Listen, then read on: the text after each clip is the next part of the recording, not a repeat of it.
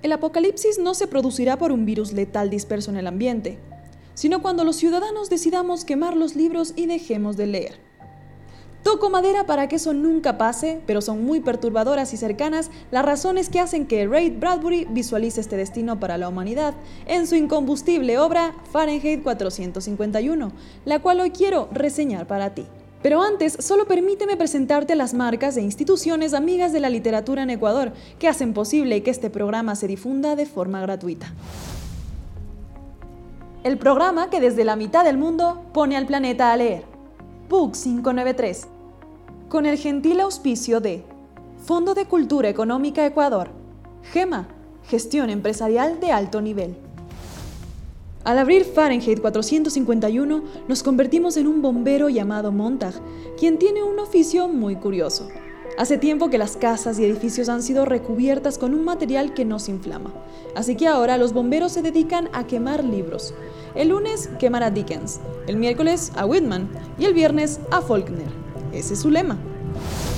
A Montag le han dicho durante su formación que los bomberos siempre se han dedicado a incinerar libros, pero un día él empieza a tener unos sueños, o quizás recuerdos, de una época en que los bomberos apagaban el fuego.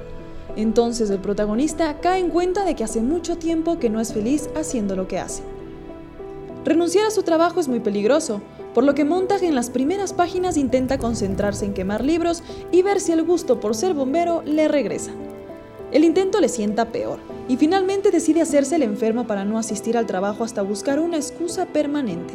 Solo así consigue disfrutar su primer día libre en años y para celebrarlo da una ojeada a un botín que ha venido coleccionando, robando, mejor dicho, durante los incendios que ocasiona.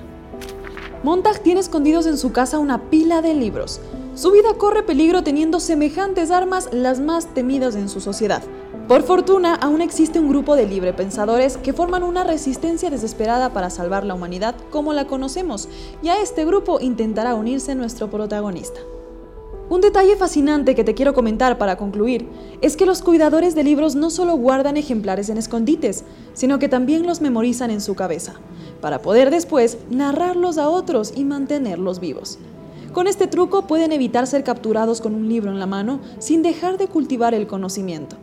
Leer te da ideas así de brillantes. Por eso no te quito más tiempo y te dejo disfrutar de la lectura de Fahrenheit 451.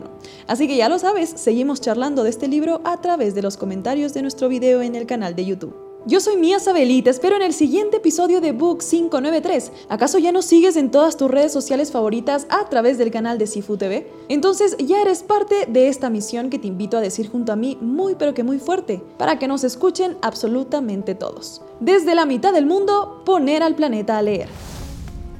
Este podcast llega gracias al auspicio de las marcas e instituciones amigas de la literatura en el país. Book 593 es una producción de Sifu TV. El podcast de hoy fue redactado por Andy Cifuentes. La producción sonora es coordinada por Jonathan Tiaguaro y Paula Rivera. Y fue presentado por mi persona, Mia Sabelli, que me despido por hoy dejándote con uno de mis fragmentos favoritos de este libro. Un libro es un arma cargada en la casa de al lado. Quémalo. Quita el proyectil del arma. Domina la mente del hombre. ¿Quién sabe cuál podría ser el objetivo del hombre que leyese mucho? Yo no lo resistiría ni un minuto. Y así, cuando por último las casas fueron totalmente inmunizadas contra el fuego, en el mundo entero, la otra noche tenías razón en tus conjeturas. Ya no hubo necesidad de bomberos para el antiguo trabajo. Se les dio una nueva misión, como custodios de nuestra tranquilidad de espíritu, de nuestro pequeño, comprensible y justo temor de ser inferiores. Censores oficiales, jueces y ejecutores. Eso eres tú, Montag, y eso soy yo.